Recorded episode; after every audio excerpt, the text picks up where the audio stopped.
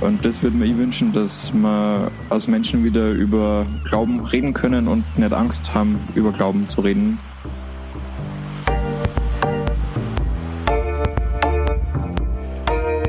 Die Katholen machen einfach immer schnell einen Punkt. Also du hast es gerade rhetorisch auch oft gemacht und es ist auch einfach so. Wir machen einfach schnell einen Punkt und das war immer schon so. Das regt mich auch in der Politik auf, das regt mich überall auf. Und damit herzlich willkommen beim Windhauch Podcast. Mein Name ist Tobias Sauer, katholischer Theologe und das ist der Podcast, der sich mit Glaubenskommunikation und Kirchenentwicklung beschäftigt. Einmal die Woche habe ich hier spannende Gäste aus diesem Bereich zu Gast und Anja? heute ist mit mir Benny. und Anja und Benny. Das, unter diesen Namen kennt man euch wahrscheinlich nicht, wenn man in Projekten von Glaubenskommunikation und Kirchenentwicklung reinguckt. Äh, was macht ihr? Äh, Ich glaube schon, dass wir, dass, also unsere Hörer kennen uns sicher als Anja und Benny. Ich glaube ich glaub auch. Ich habe gerade überlegt, sage ich jetzt den Nachnamen, ähm, was ich sonst immer mache, oder lasse ich in diesem Fall den Nachnamen weg, weil es sind schon Anja und Benny von Schall und Weihrauch. Und Schall und Weihrauch ist wahrscheinlich das, worum es hier gehen wird. Was, Ja, was Schall ist und denn Weihrauch, und du warst ja selbst bei uns zu Gast im Podcast, wo wir über Glaubenskommunikation gesprochen haben. Äh, Und du hast beim Intro so schmunzeln müssen, weil wir uns immer vorstellen, als der weltbeste MessdienerInnen und MinistrantInnen-Podcast, den es überhaupt gibt. Und das beschreibt wieder. uns, glaube ich, ganz gut. Das ist fast gehässig, Tobias. Äh, wie viel, wie viel Marktbegleiter gibt Äh, es in diesem Bereich? Die sind spitz positioniert.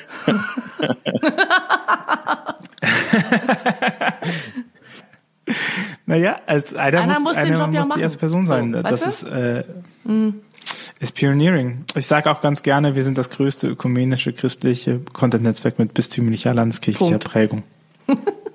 Gibt nicht auch nicht so viele, aber äh, so ist das manchmal. Aber das zeigt ja vor allem Dingen, dass die ganze Sache in den Kinderschuhen steckt und dass dann nicht unbedingt der große Run gerade auf Produkten sind. Ihr seid aber schon länger am Markt, ne? Ihr seid schon über ein Jahr, wir können es ja mal auflösen, das ist ein Podcast für Ministrantinnen und Ministranten oder für Messdienererinnen und Messdiener. Äh, seit wann seid ihr dabei? Wie, Wir wie kam es sind dazu? on air sozusagen seit 2019. In dieser 2019 gibt es unsere Projektgruppe. 2019 haben wir uns, glaube ich, kennengelernt. Nein, 2018 habe ich, glaube ich, die Ja. erste E-Mail bekommen. So, warte mal, mal ganz weit zurückreden. 2018 wurde ich das erste Mal angesprochen. Du, was hast du Bock drauf? Und dann haben wir uns, ich glaube auch 2018, nee, getroffen noch nicht. Ich glaube, das war 2019. und dann 2019 waren wir auch. Und dann, äh, dann haben wir uns beim ersten Treffen auch direkt ähm, zusammengetan, Benny und ich, und haben schon mal einen kleinen Teaser aufgenommen und sind dann einfach angefangen. Ja, man muss ja sagen, es ist, wie das Ganze angefangen hat, war gerade Podcast-Hype in Deutschland, wahrscheinlich weltweit, 2018. Äh, große Podcasts, wo sie zwei Menschen zusammensetzen und über dies und das und jeglichen Scheiß quatschen gemeinsam, haben einen ordentlichen Höhenflug erlebt und natürlich hat uns das genauso gepackt und wir haben uns dann beim Treffen für Ehrenamtliche am bundesweiten Vernetzungstreffen gedacht, ah, das könnte man eigentlich auch machen. Äh, und ein halbes Jahr später sitzen wir zusammen und nehmen den Bums tatsächlich auf, wo irgendwie anfangs jeder, das aus, wie man es kennt von solchen Vernetzungstreffen, als erste Euphorie und Hirngespinst abgetan haben.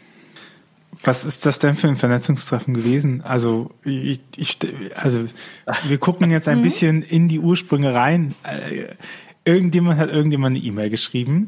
Es gab ein ominöses äh, Verschwörungstreffen. Es gibt den Hype um Podcast und es gibt den Wunsch darüber, irgendwas zu reden. Und ist das so eine Geschichte, wo sich Unternehmer nachher sagen, ich wusste nicht, ob ich Whisky verkaufe oder Olivenöl.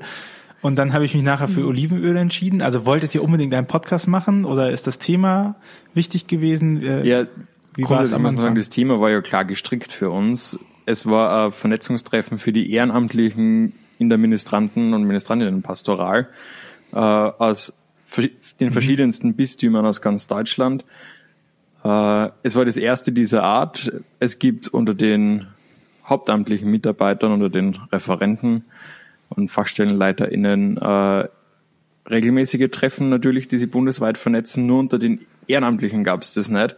Und dann haben wir uns halt damals irgendwie da in den beschaulichen Miltenberg bei Würzburg. Sehr schöne Ortschaft, kann ich sehr empfehlen an dieser Stelle. Gute Brauerei.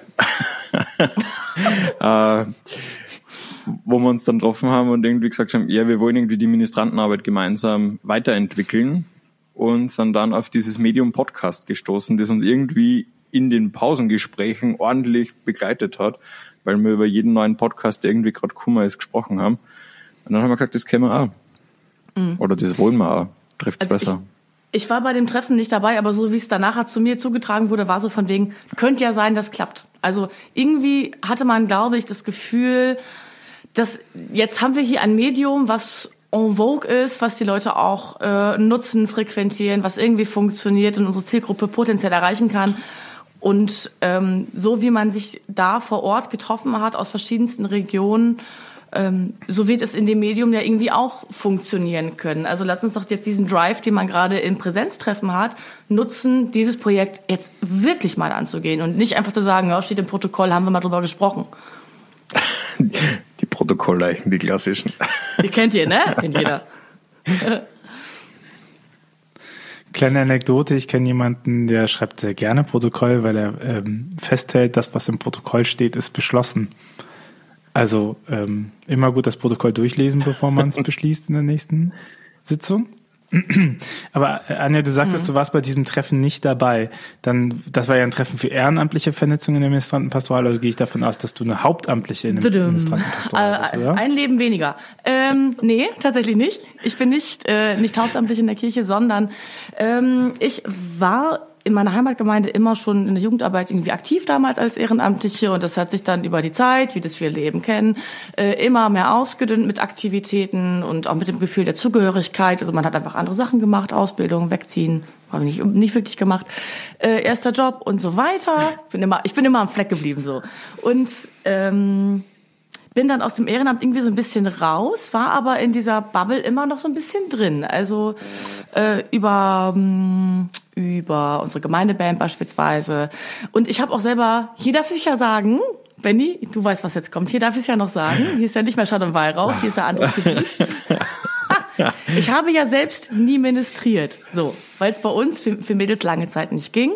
Und äh, mittlerweile ist der Schaden jetzt auch behoben. Äh, also ich war zu der Zeit, hatte ich mit Ministrantsein nichts am Hut. Aber man wusste bei uns im Offizialatsbezirk Fechter, ah, hier die Anja, die kann wohl was mit Medien und die ist auch Moderatorin. Ich funk die einfach mal an, weil vielleicht hat sie ja irgendwie Bock oder ne, will da ihren Senf mal mit, fachlich mit dazugeben oder vielleicht auch sogar mitmachen. Und irgendwie hat mich der Drive dann überfallen und jetzt äh, bin ich mit drin. Könnte man quasi sagen, du bist Spätministerin. Ich könnte mich jetzt geworden. noch mit ausbilden lassen, aber ich habe leider keine Zeit mehr dafür. Bist quasi Ministrantin der Herzen geworden. Ist doch schön. Das kann man so stehen lassen. ich meine, wir sind äh, ja ein Podcast, der auch äh, die protestantischen Geschwister mit adressiert und alle, die sich mit Glaubenskommunikation und Kirchenentwicklung beschäftigen. Jetzt ist ja Ministrantentum etwas sehr katholisches. Deswegen was sind Ministranten, was sind Ministrantinnen, was machen die, wofür gibt es die überhaupt, was ist der Sinn und Ich fange kurz einmal bei der Begrifflichkeit an. Also Ministrantin und Messinerin, wir werfen mit den beiden Begriffen hier wild umeinander, mhm. äh, bedeutet im Prinzip das Gleiche. Äh, es bezeichnet die gleiche Tätigkeit, das gleiche Tätigkeitsfeld. Äh, also es ist immer ganz egal, ob man Ministrantin oder Messinerin sagt vom Grundgedanken her sind Minis, wie, wie man es dann kurz sagt, diejenigen, die am Altar im Gottesdienst, im katholischen, unter Anführungszeichen Hilfsdienste leisten. Äh, man kennt es vor allem seit der Liturgiereform, sind es die, die Kelch und Wein und Wasser zum Altar bringen, bei der Händewaschung helfen, äh, die Glocken läuten, während der Messfeier. Äh, Im Großen und Ganzen sind das die wichtigsten Dienste. Es gibt dann nur so Sonderdienste, je nachdem, wer da ist, ob ein Bischof da ist, ob er Abt da ist, ob zusätzlich nur Insignien, also Stab, Infel, Mitra getragen werden müssen oder andere Tragedienste unter Anführungszeichen wieder erledigt werden müssen. Das heißt, Leuchter werden getragen, Weihrauch wird gemacht, äh, Bücher werden gehalten. Also es sind alle die kleinen Helferlein vom Priester im Gottesdienst, salopp formuliert. Wofür brauchen die einen Podcast? wenn die Predigt zu langweilig wird und äh, in News rein? Nee, oder? Ähm, sondern ähm, das ist das, was Benny gerade beschrieben hat, ist der Dienst am Altar. Ähm, der wird aber in anderer Form außerhalb des Kirchengebäudes, sagen wir es mal so, weitergeführt und zwar als Gemeinschaft. Und das ist so ein zweiter großer Aspekt, der uns auch inhaltlich ähm, durch die Jahre trägt, dass uns die Themen auch tatsächlich nicht ausgehen. Denn wir haben ja, ich habe ja gesagt, wir sind sehr spitz positioniert, wir haben eine kleine, liebenswürdige Zielgruppe und eine etwas anders geartete Hörerschaft, wie wir festgestellt haben, und das ist voll in Ordnung. Ähm, und ähm, es geht eben ganz viel natürlich um äh, auch um Gruppenstunden, es geht um Ferienlager, es geht aber eben auch um Auseinandersetzung mit dem eigenen Glauben, ähm, Berufe in der Kirche, äh, Gruppendynamiken, haben Spiele, alles Mögliche, was die Gemeinschaft innerhalb und außerhalb des Dienstes trägt. Es geht aber auch, und dafür ist Benny echt Gold wert manchmal, einfach ums Klugscheißen. das ist dann nicht so mein Job, das ist dann eher so Bennys Job. Es geht ums Klugscheißen. Genauso wie jetzt gerade Begrifflichkeiten erklären oder äh, bestimmte Punkte in der Liturgie mal erklären und mal beleuchten. Was bedeutet das und warum ist es wichtig oder vielleicht interessant oder unwichtig und uninteressant für Messdiener und Ministrantinnen?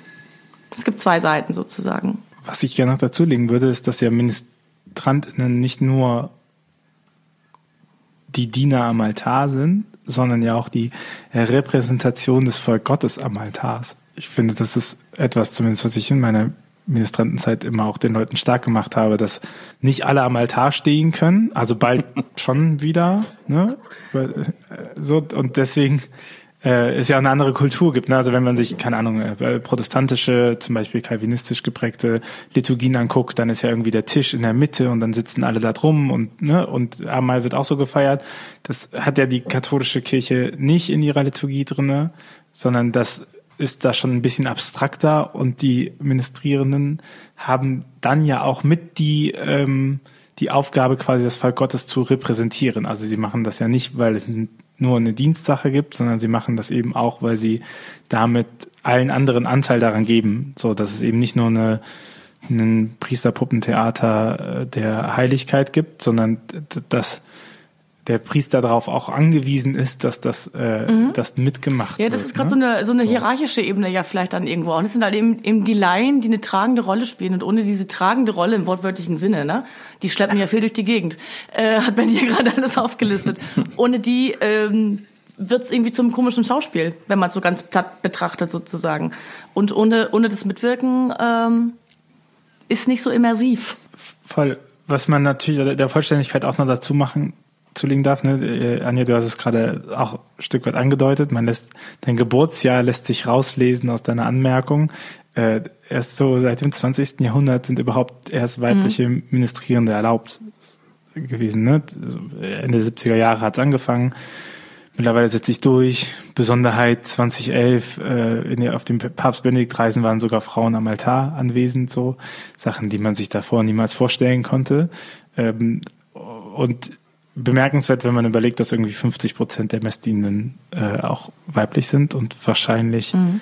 eher Tendenz steigen, wenn man sich so allgemein äh, ja, es, ich muss da kurz einhaken, weil ne? ich, es ist jetzt nichts statistisch erfasstes, was ich jetzt sage, aber mein Eindruck ist, dass tendenziell mehr Mädels im Minidienst sind als Jungs. Woran das liegt, kann man nur, kann ich jetzt nur mutmaßen. Also da gibt es, glaube ich, keine belastbaren Studien dazu. Zumindest kenne ich sie nicht. Also es ist da schon irgendwie so eine Trendumkehr vom nur Jungs am Altar hin zu, also zumindest in meiner Heimatpfarrei, mein kleiner Neffe ist der einzige Junge, der da als Ministrant ist. Mhm. Ich meine, es ist, wäre ja auch sehr verwunderlich, wenn man sich anguckt, dass Religionen maßgeblich durch Frauen getragen sind. Dafür gibt es ja schon Studien, dass äh, religiöse Institutionen da, da ähm, höheren Frauenanteil haben. Und wenn dann die Ministranten ja. durchgehend männlich ist. Ne? Früher mhm. war es halt der Hinweg zum Priestertum, dann war es irgendwie auch klar, warum da niemand anderes hin durfte. Und dann hatte man volkskirchlich noch genügend Zugkraft, dass man das irgendwie auch voll bekam. Heutzutage ist auch das, auch die Attraktivität des Priesterberufes geschränkt. Äh, Eingeschränkt. Oh. Ihr habt beide kurz inne, ihr habt beide kurz das so- innegehalten. Das habe ich genau Obwohl- gemerkt. Ah, die, Moment, stopp. Diplomatisch. hab ich kurz Obwohl jahrelang gebetet wird. Eigenartig. Ja. Ja, Also bei uns ist das, bei uns in der Gemeinde, dann spreche ich äh, von der St. Vitus Gemeinde in Visbeck im Offizialatsbezirk Fechter, ist es tatsächlich dann so, dass wir eben drei starke Gemeinschaften haben in, in diesem Altersspektrum. Das sind einmal die Messdiener. Und damit meine ich, äh, ich gender jetzt explizit nicht, das sind die Messdiener, das sind die Jungs. Ähm, zu denen jetzt ja letztes Jahr, vorletztes Jahr die Mädchen dazugekommen sind, die sich jetzt ausbilden lassen, eine eigene Gemeinschaft auch noch ein bisschen bilden. Wir haben eine Mädchengemeinschaft und in der war ich damals nämlich sehr aktiv.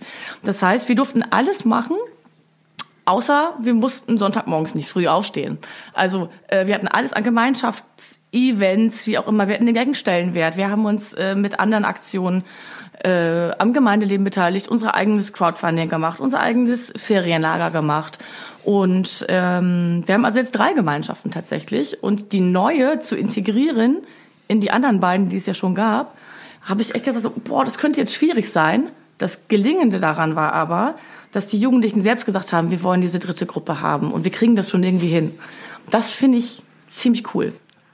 Es zeigt ja auch, dass manche äh, Uhren eben unterschiedlich schnell laufen. Wir hatten, wir Aber hatten die, wir hatten ja keine personelle Not. Ne? Wir haben dr- drei tolle, gesunde, Hm. würde ich jetzt so behaupten, von der eher Außenperspektive tatsächlich eher drei gute, gesunde, aktive, äh, respektierte Gruppen.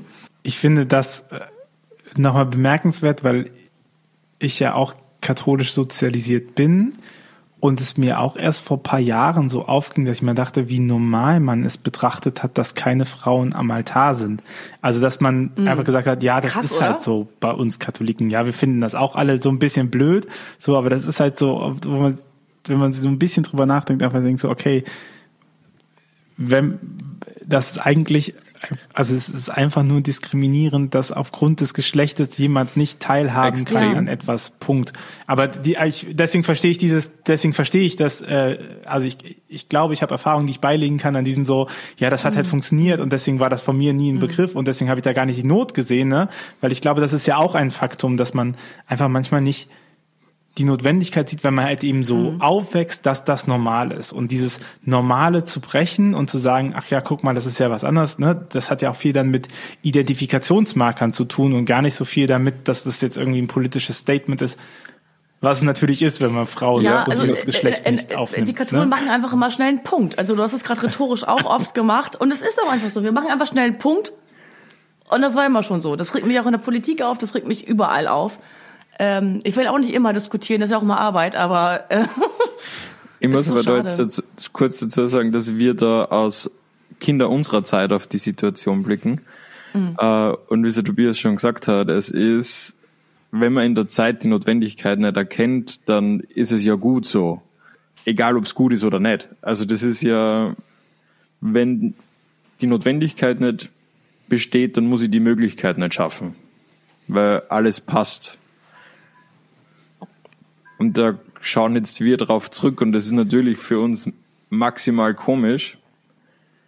Aber es war aus der damaligen Perspektive und der Argumentationslinie, die damals nur griffiger war, als sie heute ist, normal und passend.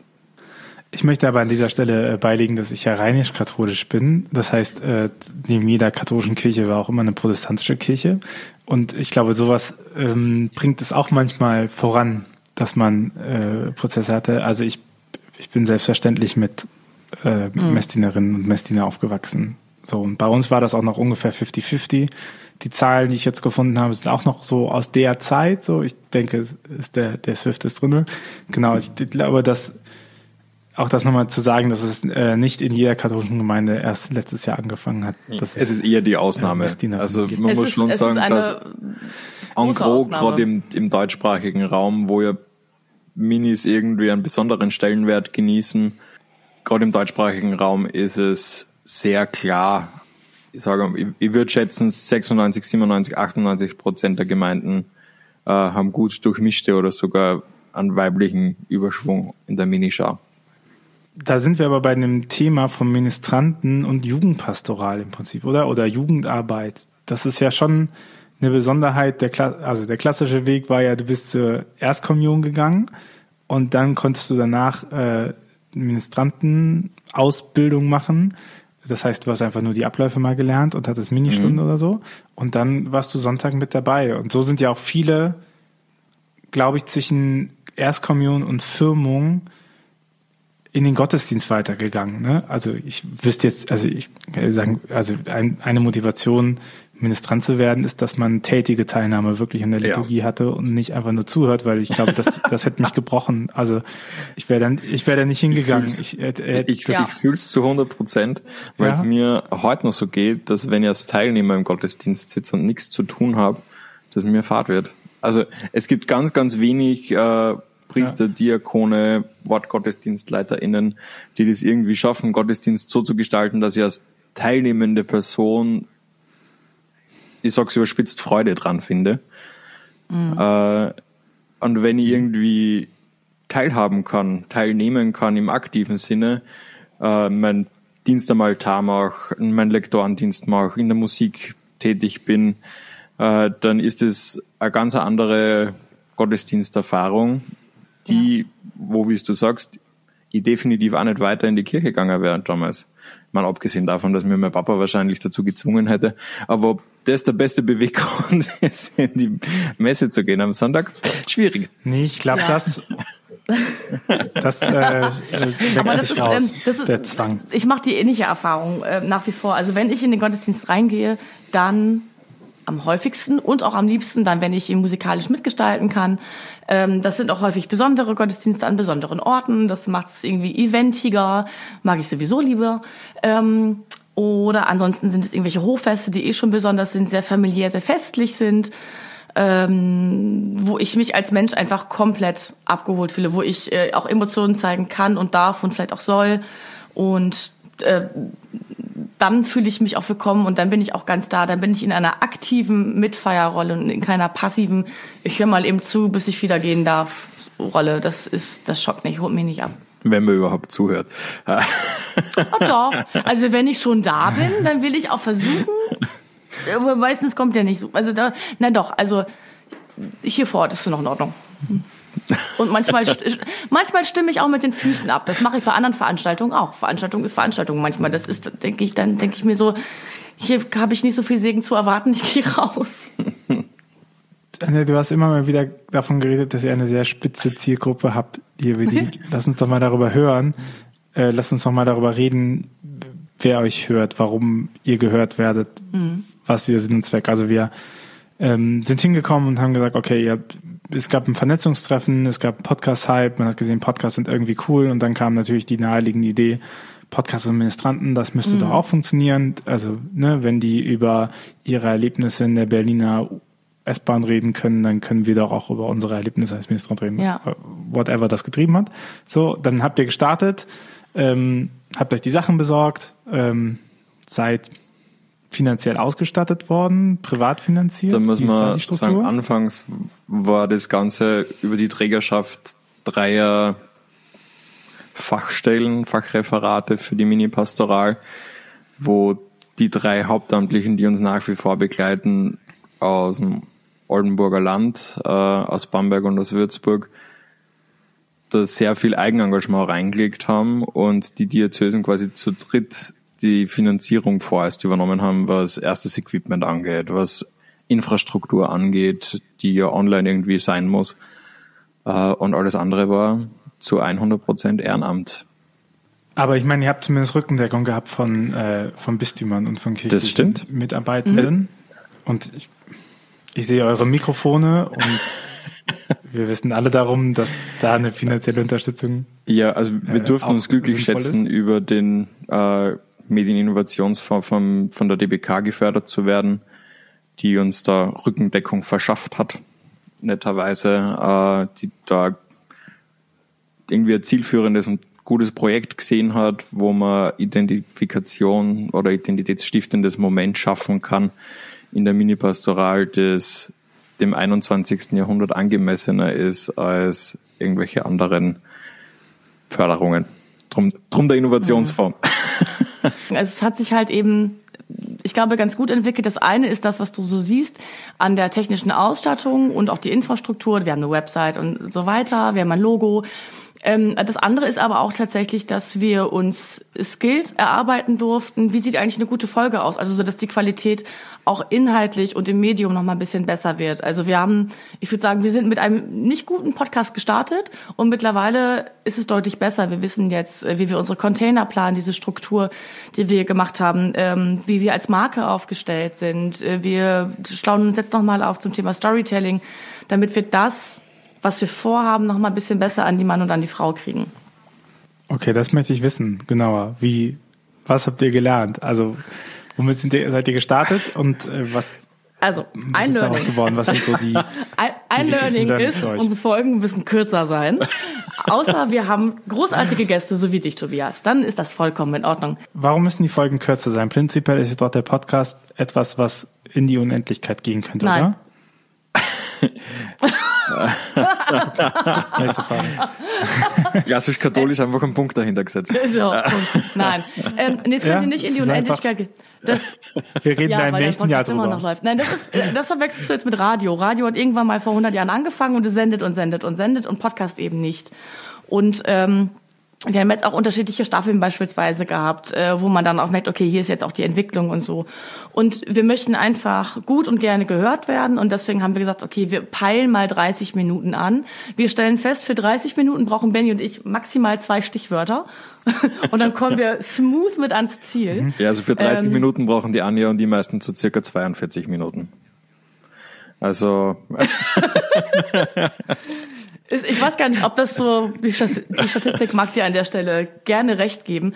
Äh, Wir haben aber eben festgestellt, ähm, wir, wir brauchen eine gute Haltung und wir brauchen so einen, ähm, einen durchlässigen Rahmen für eine gute Folge. Ähm, und dann brauchen wir auch gar keine Textwüsten, die wir im Zweifelsfall irgendwie ablesen nachher, sondern wir müssen einfach vom Kopf her wissen, wo wollen wir denn mit der Folge eigentlich hin?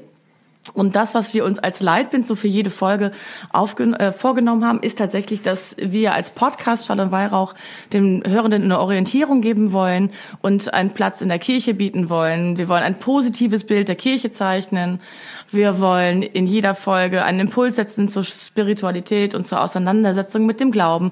Und wir wollen auch für die Mini-Arbeit begeistern. Und wenn das nicht in einem Container vorkommt, also in einem Teilbereich der Folge, dann müssen wir noch mal drauf gucken. Und manchmal denken wir auch, naja, wir nehmen jetzt trotzdem auf, ne? So. Ähm, also be- better done than perfect, aber das ist so unser Anspruch. Wir wollten uns immer weiterentwickeln und ich glaube, das haben wir auch gemacht. Das heißt, ihr würdet sagen, die Folgen müssen kürzer sein, nicht weil es eine kürzere Folge braucht, sondern weil ihr merkt, dass die Sachen, die ihr eigentlich in einer Folge unterbringen könnt, besser funktioniert, wenn ihr sie vorher mal durchgedacht habt und dann eher auf den Punkt kommt, anstatt anstatt Ja. Schwallzirkel zu drehen. de definitiv.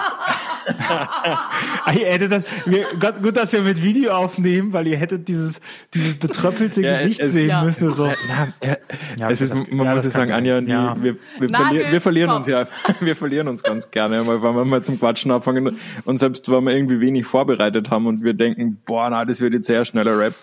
Und dann schaut man auf die Uhr und das sind irgendwie 35 Minuten und du denkst, pff, eigentlich haben wir uns vorgenommen, irgendwie schneller auf den Punkt zu kommen und uns nicht mehr zu verlieren.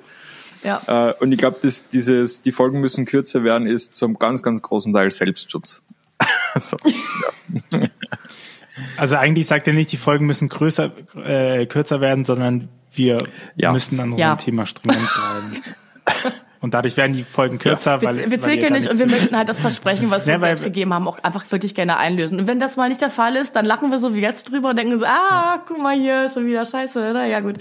ähm, ist halt Ehrenamt, ne? So. Also wir nehmen es aber trotzdem, wir nehmen es schon ernst, aber es soll uns halt auch nicht nerven und traurig machen und Frust auslösen. Das soll es eben auch nicht. Ja, das wäre natürlich nicht so schön, ne?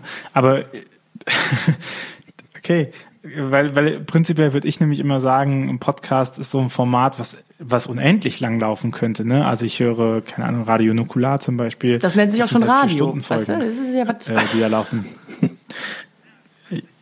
ja, ich, na, ich weiß nicht. Ich glaube, mh, ich höre die ja nicht am Stück, sondern ich höre die dann über Mhm. eine Woche immer weiter und so.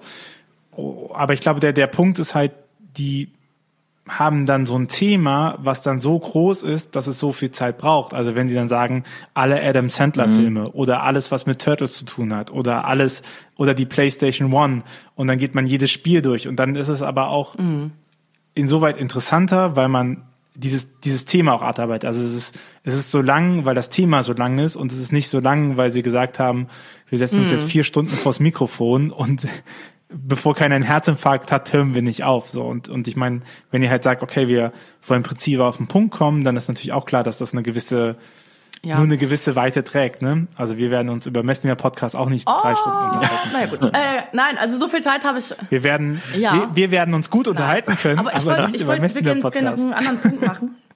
Äh, Und zwar in der Perspektive, wie haben wir uns eigentlich entwickelt und kommen wir eigentlich an das Ziel ran und so, ne? Also wofür wird das Mhm. Geld ausgegeben und solche, solche äh, Kisten. Ähm, mittlerweile kriegen wir es jetzt auch hin, auch das ist jetzt unser gehobener Anspruch, Stimmen von unserer Community einzufangen und sie mit einzubauen. Das heißt, äh, unsere Hörerschaft äh, ist selbst auch hörbar. Ab und zu mal durch so kleine äh, Voicemails, die wir mit einbauen und damit nochmal so ein bisschen, hey, hier müssen wir mal hören, die und die ist da zu hören und so. Oder mehr Interviews, also das Ganze nochmal äh, lebendiger und ähm, inhaltlich, glaube ich, einfach nochmal attraktiver zu gestalten. Also das ist natürlich ähm, auch vom Community Management her mh, anspruchsvoller, aber es macht auch unfassbar viel Spaß, weil wir dann ja wirklich in einer, in einer direkteren Kommunikation sind mit unserer sehr kleinen Zielgruppe. Ich finde, ich finde kleine Zielgruppe, das hast du jetzt so oft schon gesagt. Nee, dass gar ich Finde, nicht. das ist prinzipiell Ich nicht finde, ich habe sie ne, nur sehr, nicht ich habe sie um nur die- sehr um lieb. größere weißt du? Zielgruppe ich geht, sie, ne, ich mag diese, so klein im Sinne von sehr positiv. Wenn Leute sowas sagen, es klingt in meinen Ohren immer wie so eine kleine Drohung auch. Ich mag kleine Sachen. Also Ich habe euch wirklich sehr lieb und es wäre schön, wenn das so bleibt. Nee, nee, ich bin schon dabei. Also die eine Sache, die ihr drinne habt, ist nochmal zu sagen, okay, Formatmixe. Also das ist, ähm, ich meine, ihr seid gestartet mit der klassischen, mit der klassischen Laber-Podcast-Logik, oder? Wir, wir sind schon zwei gute, wir können uns hinsetzen, wir können ein Mikrofon nehmen und wir können reden, auch hier, ne? So.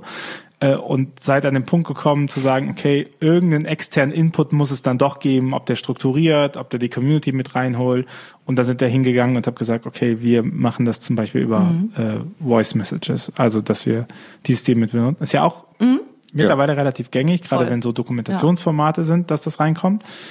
Äh, genau. Äh, wie, wie, wie stellt ihr es an? Sammelt ihr vorher Fragen? Ähm, habt ihr eine WhatsApp-Nummer, wo ich meine Voicemails hin, Sachen hinschicken kann, wenn ich unbedingt mit euch was bereden Ja, das würde auch gehen, ne? Also Ja. das, das würde auch gehen. Also alle aus unserem Team sind natürlich immer so Fürsprecher für das Projekt sozusagen. Wir haben jetzt keine extra Nummer für dieses Projekt, sondern alle, die damit verbandelt sind, äh, äh, suchen und fangen ein sozusagen. Und es ist so, wir haben eine, eine Themen- und Folgenplanung immer für mehrere Monate und dann weiß jeder schon so ungefähr, ah, okay, in der Folge möchte ich dieses und äh, jenes Thema mehr beleuchten. Ah, da könnten wir ja so und so. Und wenn wir uns dann das, was wir zusammentragen, gemeinsam anschauen, wir treffen uns dann virtuell, äh, machen wir sowieso immer, ist ein sehr schönes Remote-Projekt, finde ich. Dann äh, schauen wir, okay, wie ausgewogen ist denn das Ganze? Und ah, jede dritte Folge sollte ja auch eine Interviewfolge sein. Und hier, da ist Wellenbrecher-Festival oder so, da fahren wir hin. Wir machen dann eine Live-Folge auf der Bühne, also eine Podiumsdiskussion, so ein Panel. Und das nehmen wir aber als Podcast-Folge auf. Ähm, also das, das ist schon sehr vielfältig geworden und wir, wir versuchen das mit einem gewissen zeitlichen Vorlauf zu planen, so dass man es auch gut organisieren kann, inhaltlich wie technisch. Dann nehme ich das als drittes Learning raus. Äh, Folgen Vorplan. Also auch redaktionell vorplanen, äh, vorher aufnehmen, nicht ach. just in time. Also nicht in der Woche Das ist unser, ja, Hidden, ich meine, das ist unser Anspruch Hidden und. Wirklichkeit. Ähm, Okay, das, I break together hier. Ähm, ja, manchmal kann man auch just in time abliefern und manchmal muss man sogar am Tag der Veröffentlichung noch mal morgens nach einer durchzechten Nacht neu aufnehmen, wenn man festgestellt hat, dass beide, Tobias, halte ich fest, halte ich fest, beide das Metronom mit aufgenommen haben.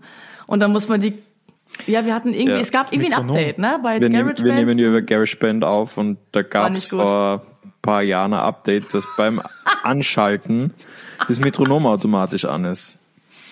Und das bekommt man bei der Aufnahme dann nicht mit. okay, wow. Das Nee. bekommt man dann beim Schnitt mit. Aber ist voll gut, weil dann könnt ihr euch Ja, aber es, Takt Das war es nicht ist möglich. verflucht ich muss parallel. Ja. Und wir haben dann einfach gesagt, okay, hast du morgen früh Zeit? Ja, okay, machen wir, dann machen wir das morgen um 8 Uhr. Und dann, wir wussten, das war eine super Folge und das, wir haben das einfach abgespult. Wir haben das einfach normal gemacht und uns nochmal über dieses Thema gefreut. Es war, ging gut. Also just in time geliefert. Ansonsten, manchmal produzieren wir auch vor. Ich, ich habe da großen Respekt vor, weil ich weiß zum Beispiel, Radio Nukular hat es auch schon mal, dass die eine Tourenspur weg haben und die wollen natürlich nicht fünf Stunden nochmal neu aufnehmen und dann haben sie teilweise das nachsynchronisiert.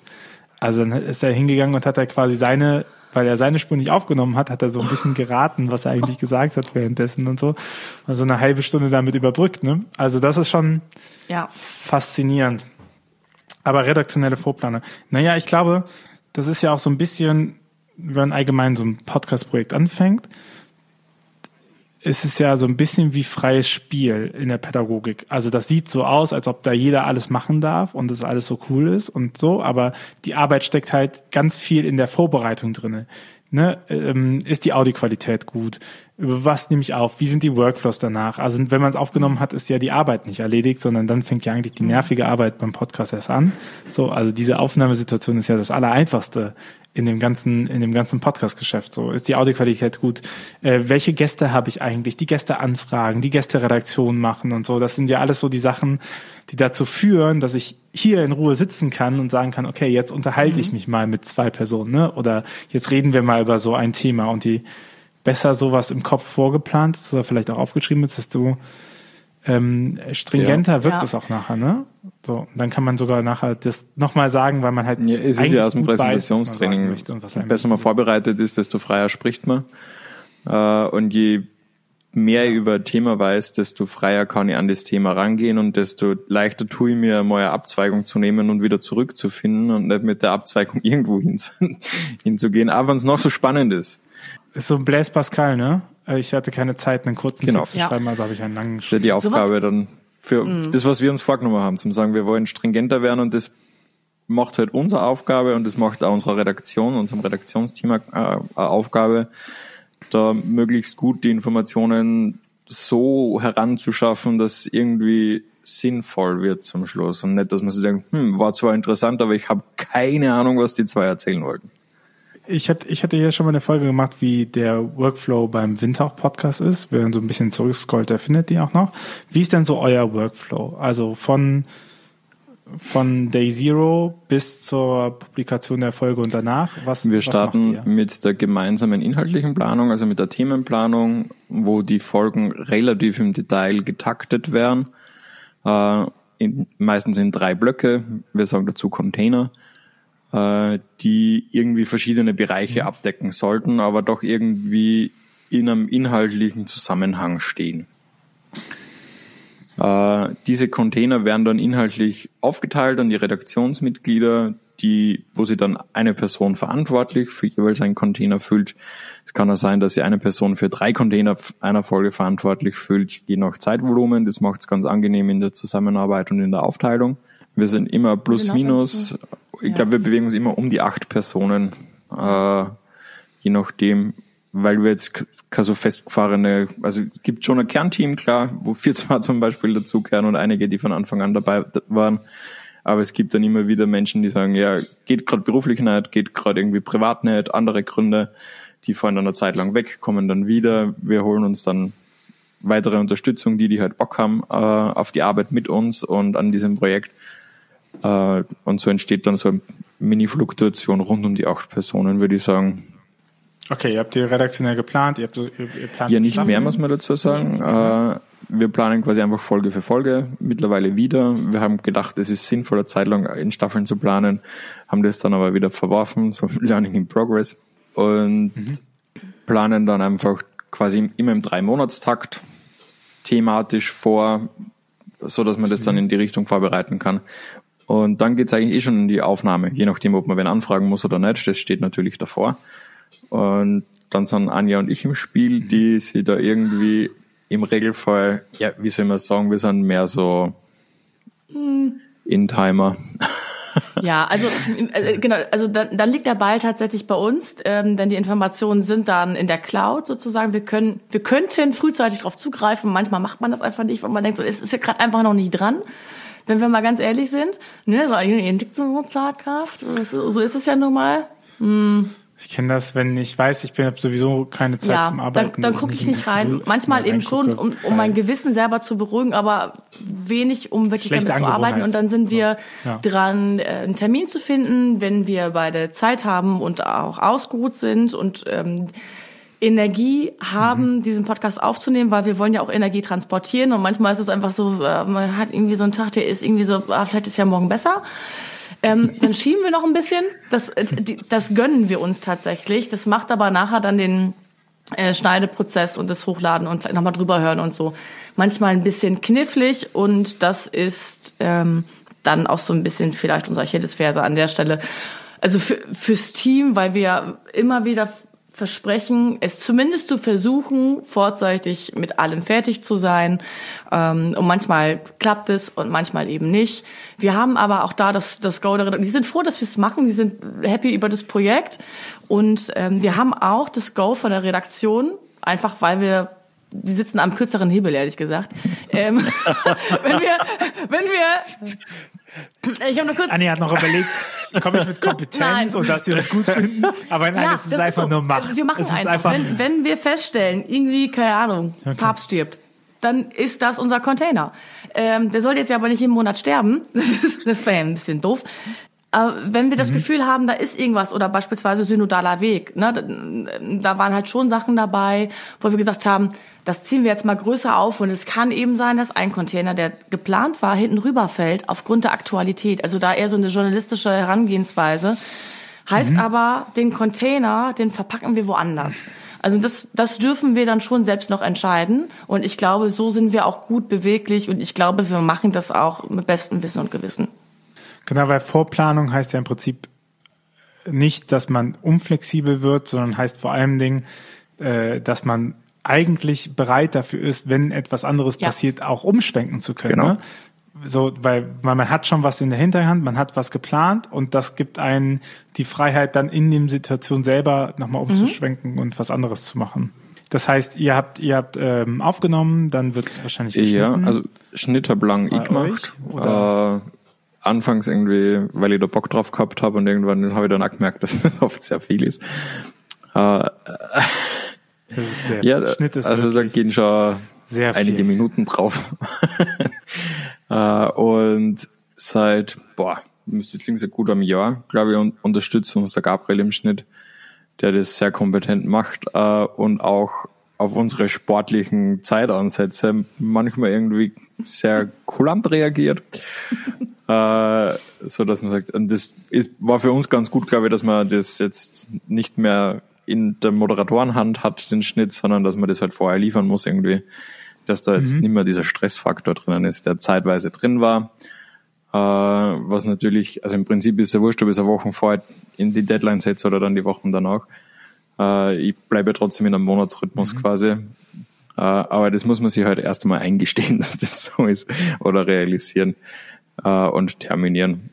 Nachdem es dann geschnitten ist, geht's meistens höre ich nur drüber oder jemand aus dem Team, ob alles so passt, ob der Schnitt sitzt, ob die Lautstärken sitzen. Und danach geht's ans Hochladen und auf Instagram zumindest einmal sagen, dass wir da eine neue Folge haben. Das wäre nämlich der nächste Part, ne? Weil wie, wie ist der Side-Channel? Das große Problem bei Podcasts ist ja, dass die kein Algo haben, der pushen. So, das heißt, ich mache einen Podcast, das ist relativ einfach. Es ist eine sehr alte Internet, ich setze auf RSS-Feeds, dann hat man den, aber es bekommt halt kaum jemand mit. Ne? Okay, Spotify, Apple, die investieren, gerade Spotify hat sehr viel investiert in Podcasts und Algo-Pushen und so, aber prinzipiell bekommt man nichts mit.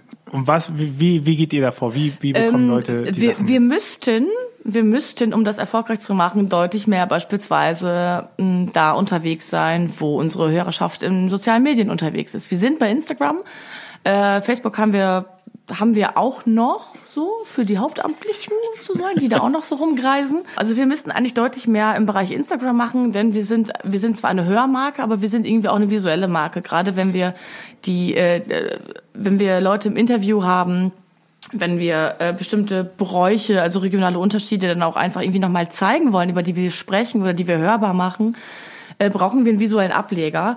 Und das ist äh, unser, ja, unser Herzkanal ist da Instagram, aber auch da ist einfach sowas schläft schnell ein. Ähm, man muss viel interagieren, um wirklich gut sichtbar zu werden. Was uns da hilft, ist das Taggen und immer mal wieder uns selber auch zu motivieren, weil wir uns ja eben nur remote sehen.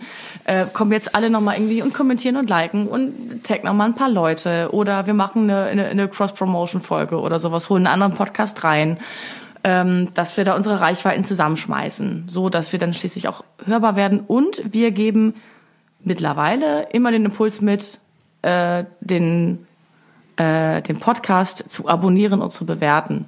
Das heißt, das, er taucht sowieso automatisch auf mit der neuen Folge in meiner Podcast-App. Was würdet ihr sagen, ist das, was euch am meisten geholfen hat, den Podcast zu verbreiten? Ganz pragmatisch, ganz pragmatisch gesprochen, E-Mail-Verteiler. Ich glaube, dass das, das, also mhm. zu den wirksamsten oder zumindest auf so bisschen auf der Hierarchieebene drüber, äh, ein wirksames Mittel ist, so dass diejenigen, die in den Bistümern für die Mini-Pastoral verantwortlich sind, das auch auf ihren Instagram-Seiten teilen, so dass das, die, die das dann abonniert haben, also die Mini-Pastoral-Seiten der jeweiligen Bistümer, dass die das dann mitbekommen. Das ist ja quasi genau. Multiplikator. Genau. Aber das ist die Sache mit äh, Newslettern ist ja so eine. Wo man natürlich vorsichtig sein muss, dass man nicht irgendwie inflationär wird oder nervig wird. Und da ist natürlich auch immer, ich glaube, jeder, der hauptamtlich in der Kirche tätig ist, bekommt eine Flut an notwendigen und unnötigen Mails und äh, man möchte halt nicht in dieser unnötigen Schiene landen, wo man sagt, boah, jetzt, ja, jetzt reicht's ja schon, wir wissen, dass es euch gibt. Mhm. Äh, und darum haben wir uns dazu entschieden, das auch nicht jedes Mal zu machen, sondern eher in regelmäßigen, längeren Abständen. Witzigerweise merkt man dann immer, dass die Folge besser gehört wird. Ja, ich meine, man darf auch manche Entscheidungen eben auf die anderen schieben, ne? Ob die das jetzt ja. hören wollen oder nicht. Man muss ja nicht alles Absolut. für die entscheiden.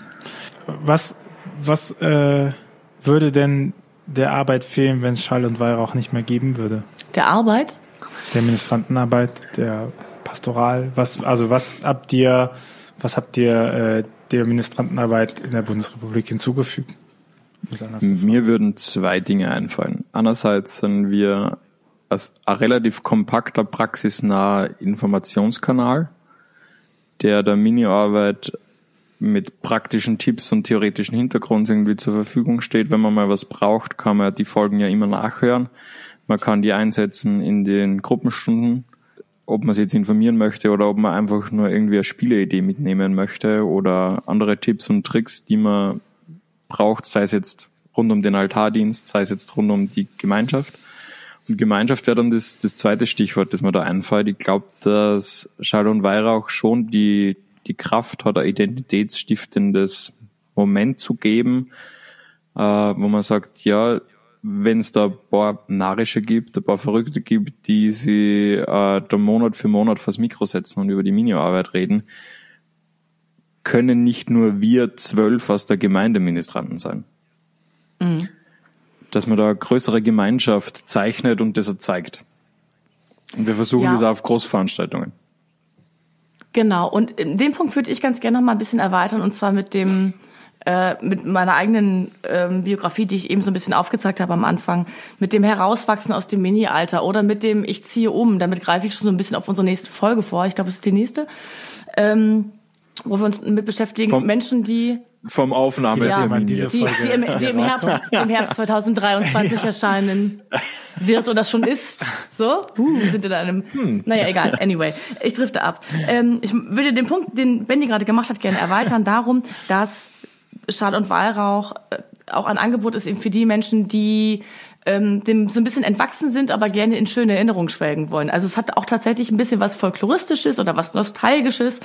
Ähm, oder eben auch die Menschen, und damit werden wir uns in dieser Herbstfolge 2023 auch beschäftigen, Menschen, die sind entweder konvertiert oder umgezogen und in eine neue Gemeinde gekommen, äh, wo sie entweder ministrieren können oder es dort nicht können, weil es doch keine Strukturen gibt. Und so sind wir quasi eine, eine Gemeinschaft für die Ohren und dann irgendwo auch fürs, fürs Herz. Und das ist so ein Angebot und da kommen wir zum Ursprung eigentlich auch zurück zu diesem Netzwerktreffen. Ne? Also äh, jeder macht so seins und wir wollten ein Angebot schaffen, was aber für alle ist. Bevor ihr von mir die letzte Frage bekommt, ein Hinweis in eigener Sache.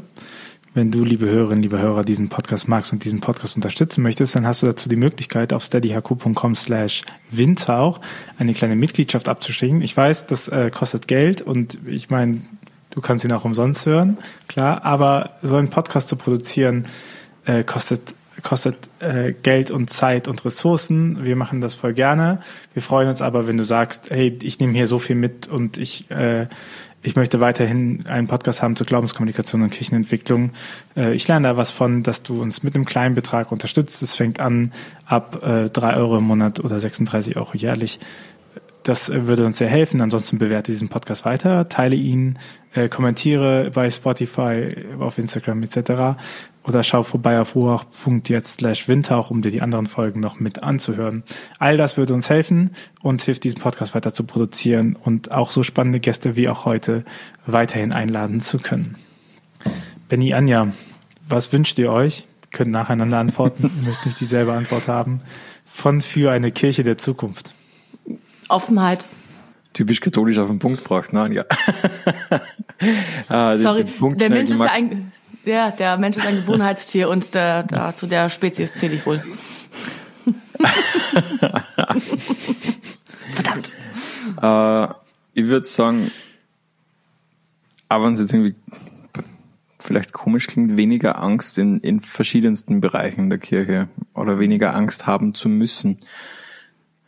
Äh, das beginnt natürlich bei großen Problemen, äh, die man jetzt natürlich ausrollen könnte, aber wahrscheinlich wirklich mehrere Tage Podcast füllen würden und mhm.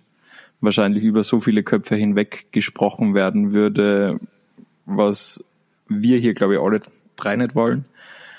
Äh, aber das geht ja ins Kleine nicht mehr Angst zu haben, etwas über seinen Glauben, über seinen Gott, über Jesus sagen zu können, zu dürfen, äh, immer mit dem Gedanken im Hinterkopf, man könnte ja was Falsches sagen. Mhm. Äh, und das würde mir ich wünschen, dass wir als Menschen wieder über Glauben reden können und nicht Angst haben, über Glauben zu reden, sei es Anfeindung, sei es Angst vor der Amtskirche oder sonst irgendwas. Äh, ich glaube, das wird die Gemeinschaft und die Kommunikation in unserer Gemeinschaft schöner machen. Dankeschön. Dankeschön dafür, dass ihr von eurem Projekt, von den Anfängen des Projektes, von dem Sinn und Zweck dieses Projektes und den äh, Herausforderungen sowie Learnings berichtet habt. Das war mir eine Freude, euch zu Gast zu haben. Ähm, gerne dann nochmal in fünf Jahren wieder und dann schauen wir, wie sich die kleine, aber doch sehr feine Zielgruppe weiterentwickelt hat und Hörerschaft. Äh, Anja, Benny, vielen, vielen Dank, Super ja, dass ihr Danke, dass wir da sein haben dürfen. Geiles Projekt. Sehr gerne. Dankeschön. Ja, auf jeden Fall. Dann Ciao. Bis zum nächsten Mal. Ciao. Ciao. Dieser Podcast ist eine Gemeinschaftsproduktion von Ruach Jetzt und der Evangelischen Arbeitsstelle für missionarische Kirchenentwicklung und diakonischen Profilbildung MIDI. Produziert von Ruach Jetzt. Mehr Informationen findest du auf windhauch.ruach.jetzt.